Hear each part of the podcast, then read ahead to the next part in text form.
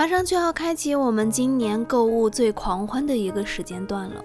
今年的双十一提前开启，各大直播平台、购物平台都开始宣传了优惠力度。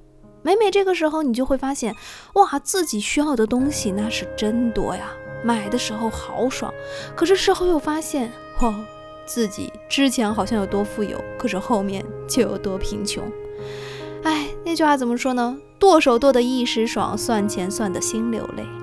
所以各位一定要冷静，不要头脑发热。你先理出一个详细的清单，看看自己到底需要什么。